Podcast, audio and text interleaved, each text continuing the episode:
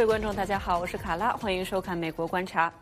美国联邦参议院星期二推进芯片法案，助力与中国的竞争。另外，国际货币基金组织调低全球经济发展预期，称全球经济前景暗淡且更加不确定。今天的节目中，我们共同关注。白宫经济委员会主席迪斯周二表示，拜登总统与中国国家主席习近平很快将通话。而白宫也在积极的检视中国关税对于美国的通货膨胀与民生的影响。详细情况，请美国之音白宫记者黄耀毅来介绍。耀毅。这白宫经济委员会的主席呃迪斯呢，他在星期二参加了白宫新闻简报会，在上面呢，他特别提出了数据来表示说，在过去三个月美国的就业的情况呢，来证明美国经济并没有走向这个啊所谓的 recession 一个衰衰退的情况。那么并且说呢，现在拜登政府的首要的呃优先药物呢是要对抗通货膨胀，来确保一般的民众都有办法获得包括像是食物、呃医疗等等一般生活的所需。区，那么就被问到说呢，是否在这个中国关税上面会考虑做出一些啊放松啊，以此呢来减轻这个通货膨胀对民众所造成的压力？对此呢，这个白宫的经济呃委员会的主席迪斯做出回回复，我们看一下他怎么说。That's a, that's a an issue that, as you know, is um, uh, under active consideration, and uh, the president. Uh, will you know, make a determination on that question. Uh, I think you've, you've heard that he uh, has mentioned that he intends to uh, have a conversation with President Xi uh, of China here shortly. Uh, and so I will um, reserve uh, on that issue, understanding the, the, the question that, that the, there are a number of different analyses of that question. You could rest assured that we are looking into and, and, and, and looking uh, underneath and around all of them, and we'll uh, we'll come back to that issue when the president has more to say.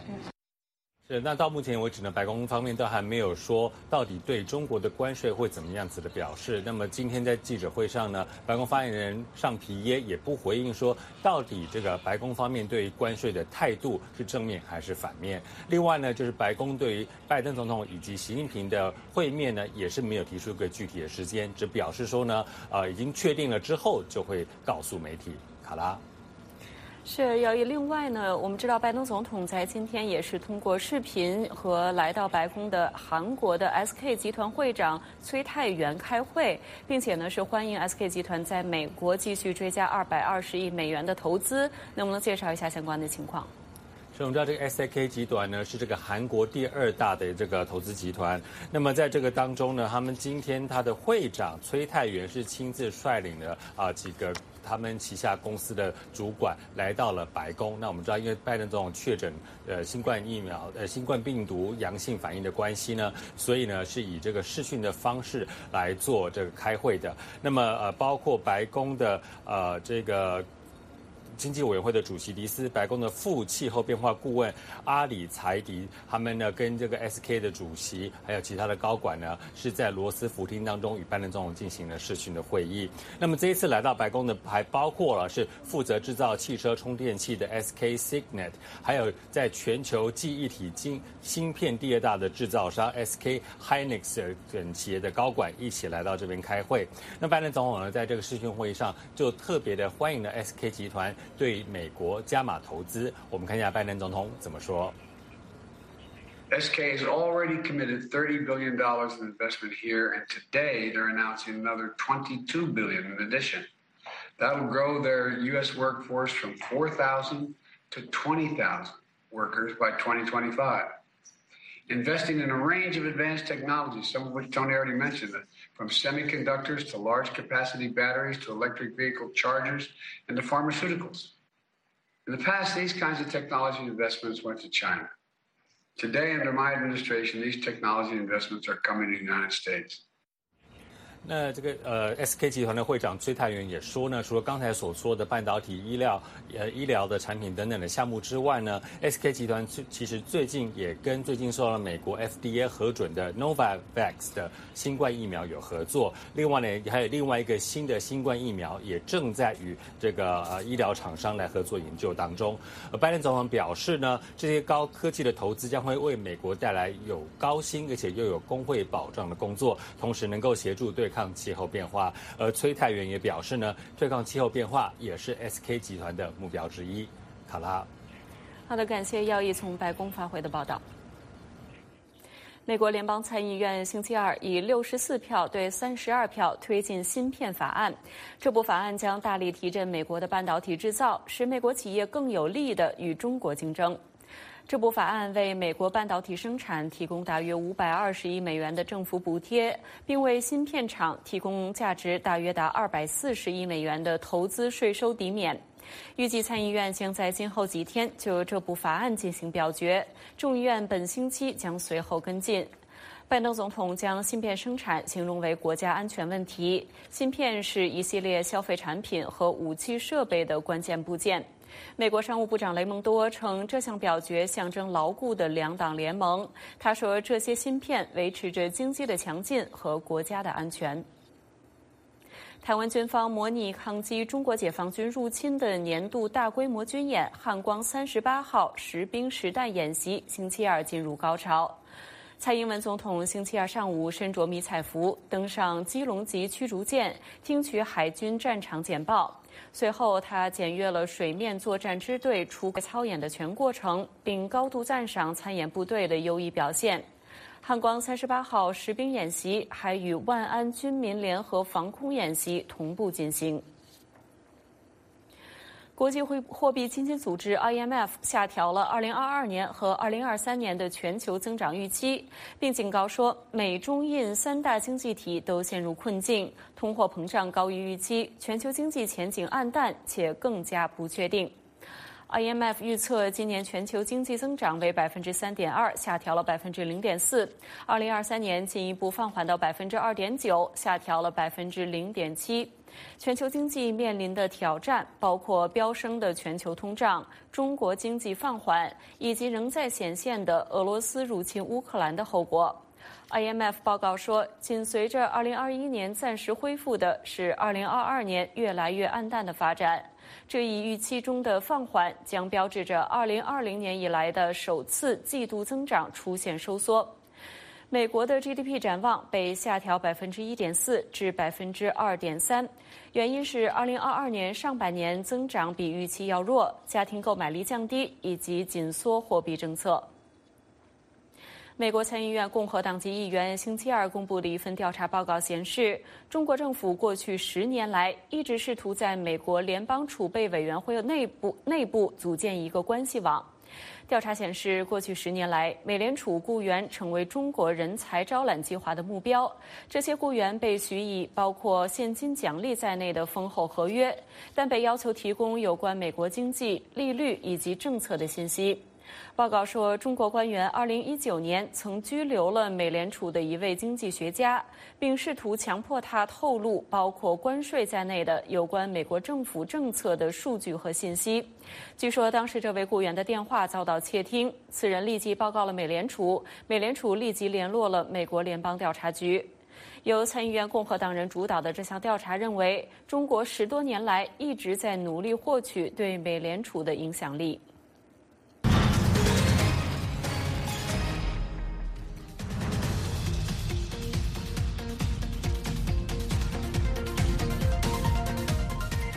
从二零一五年七月九日开始，中国各地公安机关在二十多个省份对数百名维权律师和民间维权人士以及上网民众及其亲属实施了逮捕、传唤、刑事拘留和约谈等措施。这也就是“七零九”维权律师大抓捕事件。湖南省律师谢阳是其中之一。今年二月，谢阳因为从事维权工作，再次被捕关押。谢阳的妻子陈桂秋博士目前在美国德州一家实验室从事研究工作。他接受了美国之音的采访，介绍了谢阳律师再次被捕的原因与现状。来看详细内容。都知道您您丈夫这个谢阳律师啊，是在今年二月份的时候就啊被捕了。那么他当时这个被捕的主要的原因是什么？我听到的是谢律师是帮李甜甜老师。呃，做了一些事情，能不能简单的给我们介绍一下这个事件的这个背景？啊，谢阳是今年的元月十一号，呃，在家里被捕的。嗯，他当初被捕的前几天，他确实是去了啊湘西永顺，啊去啊探访啊被精神病的，去寻找被精神病的李甜甜老师，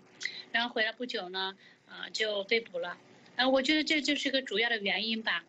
嗯，就是官方就是因为要精神病一个人，他不希望外界知道这个真相。当啊谢阳想去寻找这个真相的时候。肯定他们是想要的，就是掩盖这种声音，呃，掩盖这种真实的声音，所以，他这一次就是不幸的第二次又进了看守所了。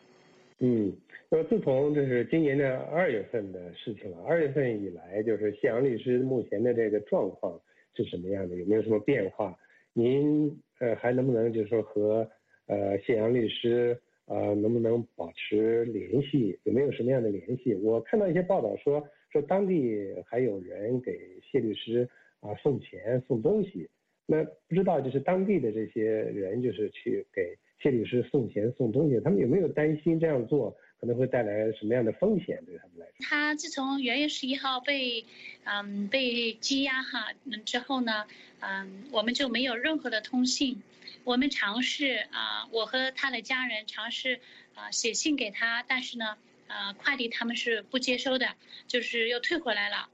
呃，也没有任何的呃联系。我聘请了两位律师，一个是文宇律师，一个是纪中九律师，他们多次要求会见，不管是到现场到长沙公安局去要求会见，还是说邮寄这种会见要求，啊，全部被拒绝。所以，然后他们还到长沙嗯去了解案情，连办案人员我们都不知道。嗯，这是这一块。另外一块，这个送钱方面，我不知道哪些公民就是去送钱，但是，呃，现在就是，嗯，是谢阳的嫂子每个月固定给他呃存嗯六百块钱，这样保证他有基本的生活费。呃，除了这个六百块钱每个月寄给他之外，呃，网上转给他之外，我们就没有任何任何的联系。嗯。呃，不知道他任何任何情况，因为这里面就涉及到不让律师会见，不让通信，嗯，不让律师了解案情，嗯，所以他在看守所的生活，他到底是否被酷刑，嗯，等等被虐待等等一切的一切的东西，一切的信息都是隔绝的，我们都不知道。嗯，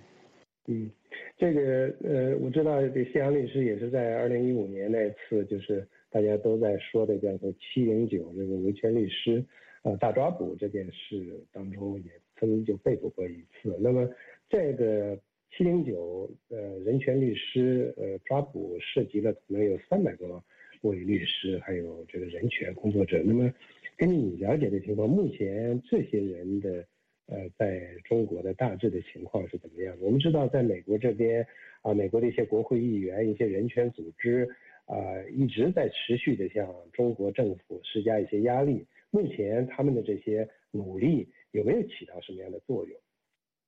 嗯，对我也是非常感谢啊，国会各各位议员呢，嗯，他们嗯在七零九上面，在人权律师这个群体上面，嗯，对他们的帮助，嗯，当然有用啊。就是虽然有些这种压力不是说是嗯。一对一的这种有反应有有效果，但是这个东西就是一个长期的一个积累的过程。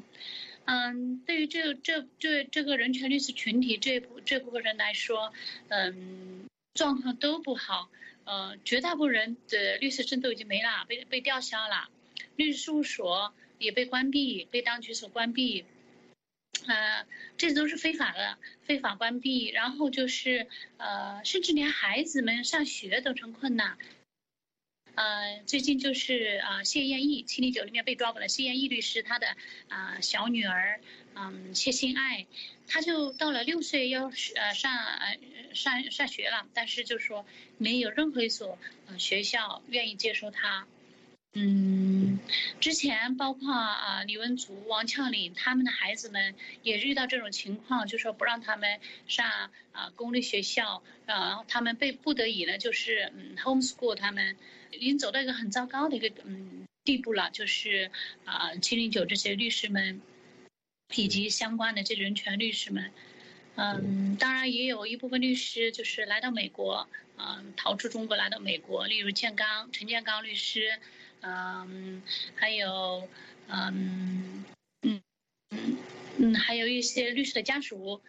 嗯，逃到美国来，嗯，当然来到美国的话，呃，我们的境况就是说从头再来，因为我们一切没有，嗯。语言的障有我们有语言的障碍，文化的隔隔离，很多的还有工作能力，因为语言的障碍无法施展出来，嗯，所以我们都在那里 struggle，就是说，嗯，但是我们对我们的未来是充满信心的。您您当时是是得到了美国呃哪一个是官方的或者民间的组织的帮助，呃来到美国工作的，嗯是？对，我是到美国来的。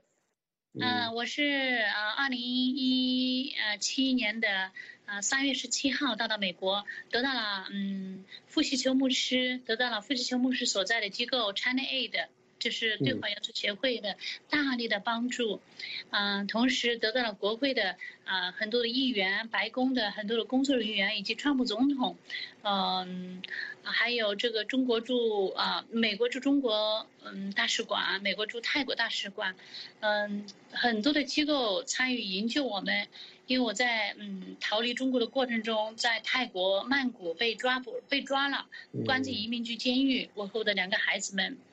呃，所以这里面呃所涉及的这些人员动用的这些力量，呃，都是我未曾想象的，也无法期无法预期的，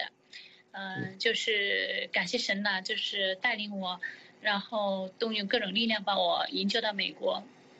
嗯，您目前从事什么样的工作？工作的状态或者是呃，嗯，感觉怎么样？跟我们讲。对我现在充满信心，嗯，因为新的生活。嗯，我也是在持续不断的学习语言，所以我现在，嗯，我能够在一个嗯实验室工作，纯一个纯的英语的环境里面，嗯，工作能力的提升，还有语言的提升，还有文化，啊的这种呃融合，嗯，我在这方面都得到很大的这种进啊进步，嗯，嗯，挺挺内心挺平安的，因为嗯，我知道一切都有神的这种看护啊怜悯。嗯，所以嗯，啊，没有在国内那样的焦虑或者恐惧，嗯，生活已经就是已经走上正轨，嗯，而且对对我自己的未来，嗯，充满了盼望。嗯，呃，说到这个七零九，呃，二零一五年的这个七零九，呃，人权律师，呃，被抓捕这个案件，实际上在二零一五年前的十多年期间呢，中国的人权律师啊。啊，还是有相当程度的这样的活动的，或者是啊工作的这样某种程度的自由空间的。因为在很多年前，我也曾经采访过啊中国的许多人权律师，他们呢当时虽然在工作中呢，当然也会啊遇到一些地方政府或者地方势力一些干扰是骚扰，但是多少还是能做了一些呃非常有意义的事情的。那么。在您看来，到底是什么原因导致了中国政府开始在二零一五年的时候开始来打压甚至逮捕这种系统性的在全国范围的来逮捕人权律师的？啊，我觉得就是大环境的改变，就是啊，中南海那帮人他们啊，对于这种嗯他们的这种决策吧，啊，就是高层决策者对于嗯社会的恐惧。啊，对自由的恐惧。呃，如果说一个独裁国家，它啊对这个嗯对民主、对自由这种声音，当这种声音越来越大的时候，他们是恐惧的，他们是害怕的，因为他们害怕他们坐不稳他们的位置。所以这种大环境的改变导致了这种，呃，就是某个群体的这种。啊，受迫害，例如人权律师群体受迫害，我确实啊认为，二零一五年以前，啊，就是他们的人权律师群体，他们办案的空间是很大的，而且啊，只就是有不同的声音都可以有地方来表达，但是，一五年以后，嗯，甚至到了越来越到，就是随着这个二零一零、二零二一、二零年、二一年、二二年，这种声音，这种声音越来越表达不出来，环境越来越恶劣。嗯，这种嗯，就是呃，社会的恐惧度，嗯，真的是在嗯，在逐步的啊，这种加大，嗯，越来越走向黑暗。我是觉得这个大环境。嗯，我们知道美国总统拜登可能不久，呃，现在呃呃，据这些呃比较呃消息消息来源说吧，就是可能应该是在这个月底哈，他自己也说在这十天内可能就要和中国国家主席习近平或者是通电话或者是视频会晤。那对于这次的拜登和习近平的这样的一个会晤或者是通话，呃，你有什么样的期待？在当前这个阶段，美国政府。和民间还能为啊当年七零九啊涉案的这些律师或这些人权其他的这种维权人士能够提供什么样的帮助？如果说嗯，我当然有很多的建议啊，建议拜登总统能够跟跟这个啊习近平主席来沟通，这样的沟通的内容很多。鉴于现在这种经济不好，经济也好，政治也好，各个方面法律体系也好，都在走向这种，嗯，走向这种衰败的时候，嗯，我希望，嗯，我希望就是说，呃，中国能更多的学习到美国这个民主和自由这个嗯国家的这种啊根基，呃，把这些呃还给人民，让人民有选举权，啊，有被选举权。呃，让人民有出版的自由，有言论的自由，呃，那当有这种这个自由的时候，我们才能监督社会，才能让这个整个中国社会越来越好的走向走过去，而不是说是压制打压各种自由的声音，然后让社会越来越走向黑暗。嗯，方向很多，其实就是我有很多很多的建议，特别是对人权律师群这个群体，呃，我希望呃就说嗯呃习主席能够。在这个群体上面，能够尊重这个群体，尊重他们的家庭，包括孩子们上学，尊重他们的职业，要恢复他们的这种职业权，尊重他们的律师事务所，他们对社会是啊起到了就是说巨大的这种嗯这种嗯嗯监督和这个推推进的作用的，嗯他们的作用也许就是说现在大家不愿意谈论或者是不愿意承认，但是将来我觉得这些。呃，人权律师，呃，这个群体在我们中国的历史上，嗯，都是呃非常的这个，嗯，嗯，重要的一个啊，一个历史的记录的章节。从您的这个角度，作为一个人权律师的妻子，另外您本人也是在中国大学里面任教的一一名教授，一位研究人员，呃，您是怎么对于习近平有可能在继续执政？啊，五年至少。那对他的这个执政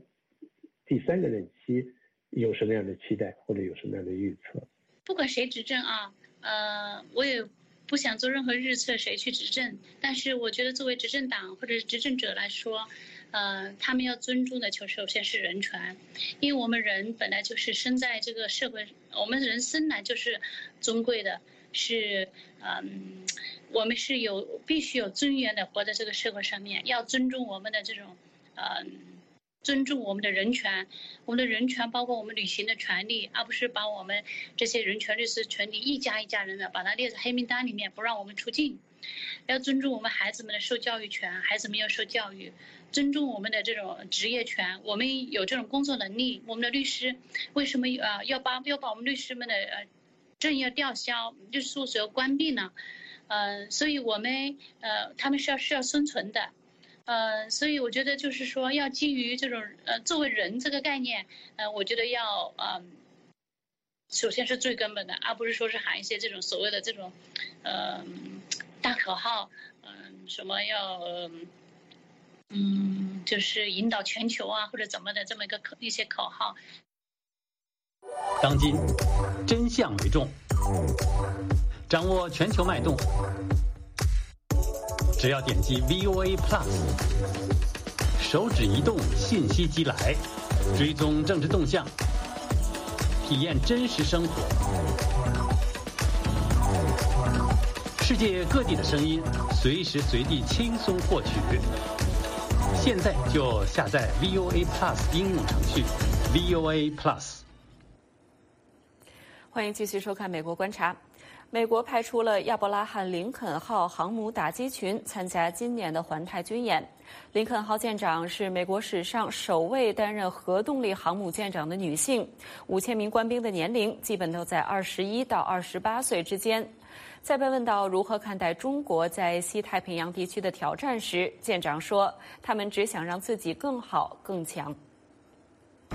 my name is Captain Amy Bauerschmidt. I'm the commanding officer of USS Abraham Lincoln.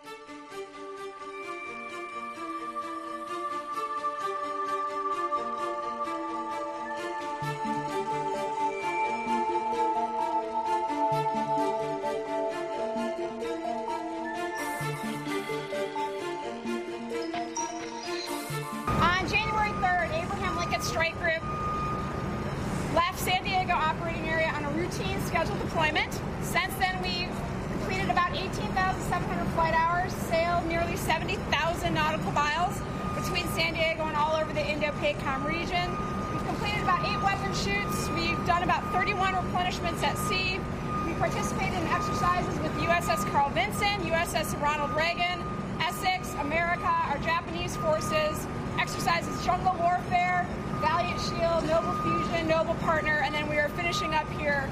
Rim Pack.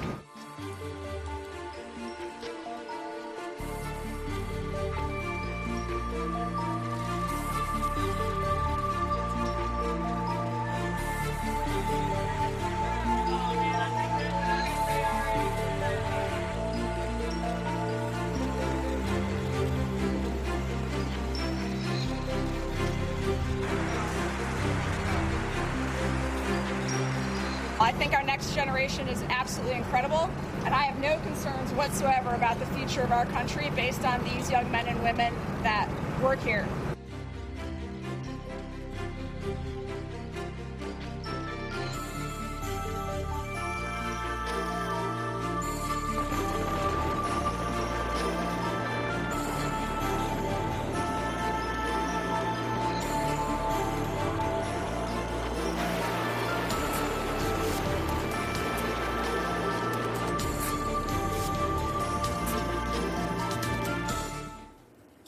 针对俄罗斯侵略乌克兰造成的粮食危机，美国表示将监督俄罗斯执行恢复乌克兰黑海粮食出口协议，并呼吁中国粮食储备可用于全球人道主义的需求。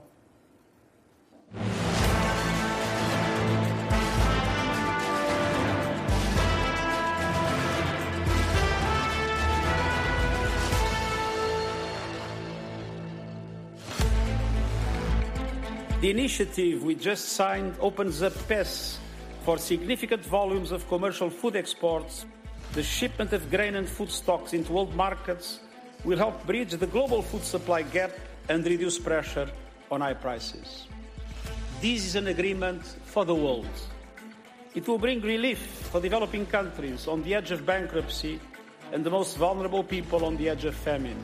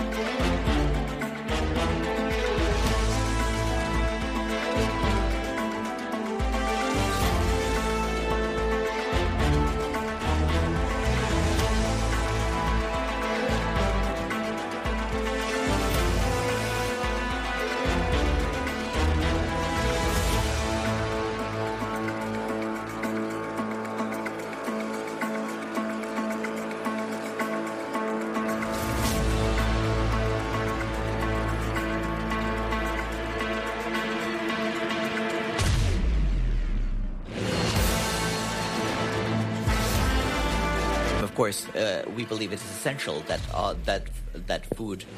uh, including grain, go everywhere where, where it's needed, and so we would encourage all countries to make sure that that the results of this deal help bring food to those who need it the most. 感谢您收看今天的节目，我们下次再见。